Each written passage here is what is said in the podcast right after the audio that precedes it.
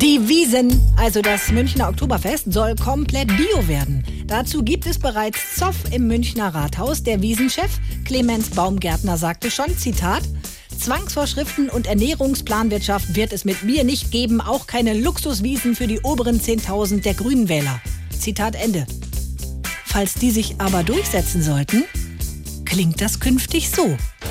So, ihr Dinkelmoses, hier kommt der Fasanstich unseres geschätzten Oberbiomeisters. Und bitte. Drei, zwei, ein. Apfelsaftis! Seid ihr bereit für unser neues faires Trinklied? Ja!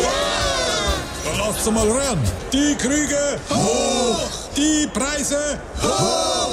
Der ökologische Fußabdruck klein! Und jetzt alle!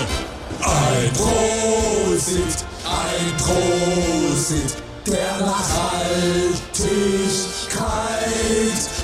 Ein Prosit, ökologisch werden wir jetzt breit.